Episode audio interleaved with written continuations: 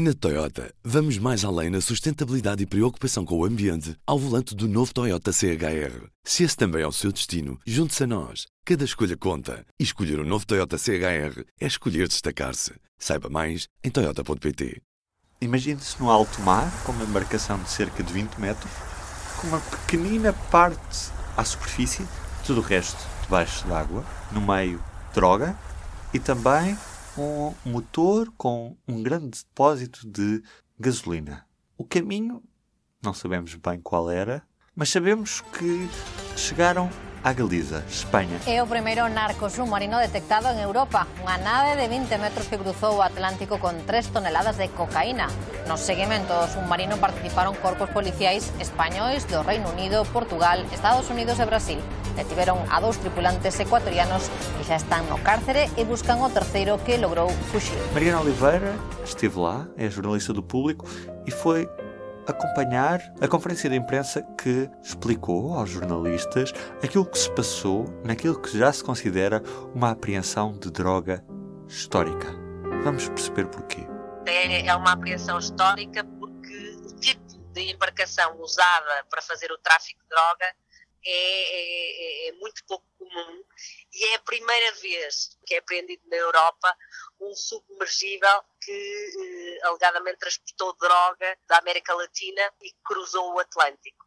Portanto, nunca até agora este, este modus operandi é, é, é, uma atuação que as autoridades já, uh, já constataram e aprenderam até embarcações similares, mas apenas nos Estados Unidos, entre a Colômbia, no, no tráfico de droga entre a Colômbia e, e, os Estados Unidos. Na Europa nunca, uh, nunca, nunca se tinha visto, uh, havia uh, referências à, à utilização já deste tipo de embarcações, mas nunca antes as autoridades tinham conseguido apanhar uma embarcação. O delegado de, do governo espanhol na Galiza faz questão de frisar que essas outras embarcações apreendidas nos Estados Unidos não eram tão grandes como esta, que tem cerca de 20 metros.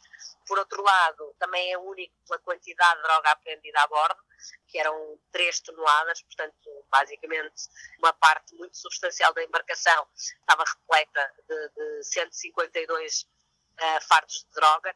E, e, aliás, ele fez questão de dizer que haverá um antes e um depois, porque uh, com esta informação, digamos assim, as autoridades policiais europeias que fazem o combate à droga terão agora uma nova preocupação, porque sabem que, de facto, este modo de atuação é usado e, portanto, que este tipo de, de, embarcação são usadas para transportar droga e para iludir não é, as autoridades policiais uh, dos vários países. Explica-me como é que era esta embarcação. Tem-se falado, uh, a imprensa e as autoridades têm falado no narco-submarino, mas na realidade isto não é um submarino.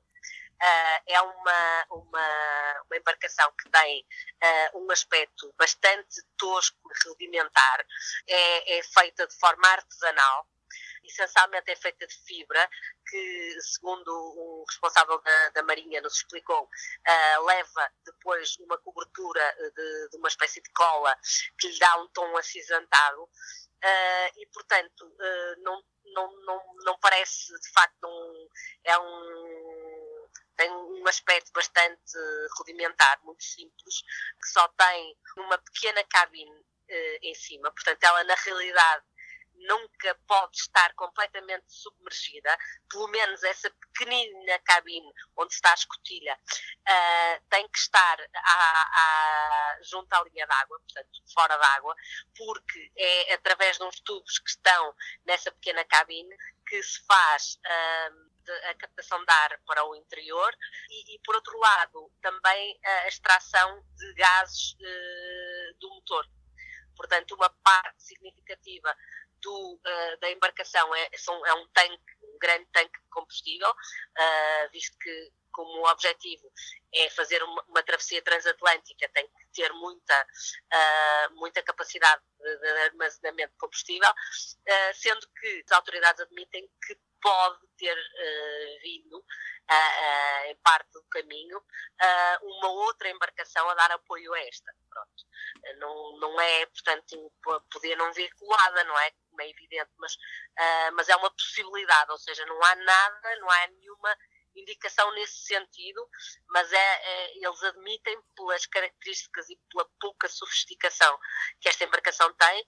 O motor é um motor uh, de 80 cavalos, portanto há, há, barcos e lanchas que têm motores mais potentes que este, uh, que, que, fazia com que a embarcação tivesse que navegar a, a uma velocidade relativamente baixa, 7 nós, ou seja, cerca de 14 km hora, e, e, portanto, é, digamos que, quer dizer, as pessoas que, que, estão a fazer isto estão a correr um enorme risco, não é? Porque, aliás, uh, um senhor da Marinha com quem nós falamos dizia que, uh, de certeza, que eles passaram bastante mal nesta viagem, porque uh, a Marinha esteve, a Marinha Portuguesa esteve a acompanhar, a monitorizar uma parte da viagem uh, e uh, a ondulação que estava no mar nessa altura eram 6, 7 metros. Uh, portanto, numa embarcação daquele tipo tão rudimentar, com esta ondulação, terá sido isso, inclusive, que terá feito uh, com que a tripulação tivesse mudado de estratégia, porque inicialmente a estratégia era fazer um transbordo em alto mar uh, uh, a cerca de 300 milhas uh, a sul do Cabo de, São Vicente, uh, em águas territoriais portuguesas. Era, era essa a informação inicial que havia. Uh, e, e, foi por isso que a, que a, Marinha foi ativada e logo dia 17 de novembro saiu portanto, em direção a, a, a, essa zona. Depois tiveram o apoio também da Força Aérea, que, que segundo nos, nos explicou o responsável também da Força Aérea, teve ainda, fez 13 a 14 horas de voo só nesta operação, não é? portanto, que ainda é bastante significativo, e portanto eh, eles mudaram de estratégia, não havia condições atmosféricas para fazer o transbordo. E como é que eles vão parar a Galiza? É assim, eh, eh, não, não, não sei exatamente quer dizer, como é que, entretanto, a, a, coisa se, se, passa, não é? Mas, mas, entretanto, quer dizer, as autoridades acreditam que eles essencialmente já estavam ali numa perspectiva de se salvarem a si próprios e, e portanto, de deixarem a embarcação uh, uh, afundar. Portanto, eles tentaram afundar a embarcação antes de, de saírem a nado, uh, mas, portanto, mas, mas não conseguiram. Eles acabam por ser detectados pela Marinha Portuguesa, mas só em Espanha é que acontece este. Sim, é assim. Uh, ninguém quer dizer isto, mas basicamente eu acho que a Marinha Portuguesa não os conseguiu exatamente. Uh, eu não sei agora, ou seja, uh, eu acho que conseguiu perceber mais ou menos onde é que eles estariam, mas não os conseguiu visualizar, por exemplo estás a perceber? Uhum. Isso também não deve ser nada fácil, não é? Quer dizer, se calhar podes ter um ponto no radar, não é? E cruzas informações e isso, mas não, não consegues exatamente, quer dizer, porque estás a ver, uma imensidão do oceano, uma coisa que tem 20 metros, que ainda por cima está a maior parte dentro de água e só assim uma coisinha mínima, estás a ver com ondulações de 6, 7 metros, pá, é muito difícil, é pior que, que, encontrar uma agulha num palheiro, não é? É uma coisa mesmo. Portanto, aquilo, a sensação que eu tive depois de falar com as autoridades portuguesas é que eles, eles frisaram muito esta palavra monitorizar. Portanto, eles de facto andaram ali perto, mas, eh, mas quer dizer, eu não sei se eles conseguiram, eles nunca conseguiram saber exatamente onde é que eles estavam, percebes? Lá dentro estavam quantas pessoas?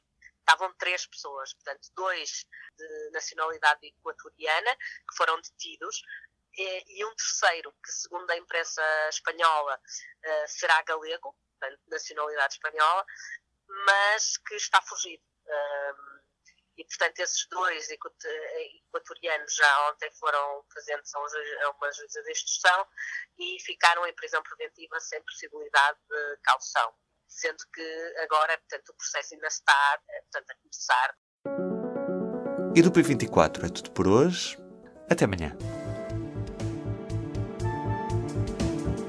O público fica no ouvido. Na Toyota, vamos mais além na sustentabilidade e preocupação com o ambiente ao volante do novo Toyota CHR. Se esse também é o seu destino, junte-se a nós. Cada escolha conta. E escolher o um novo Toyota CHR é escolher destacar-se. Saiba mais em Toyota.pt.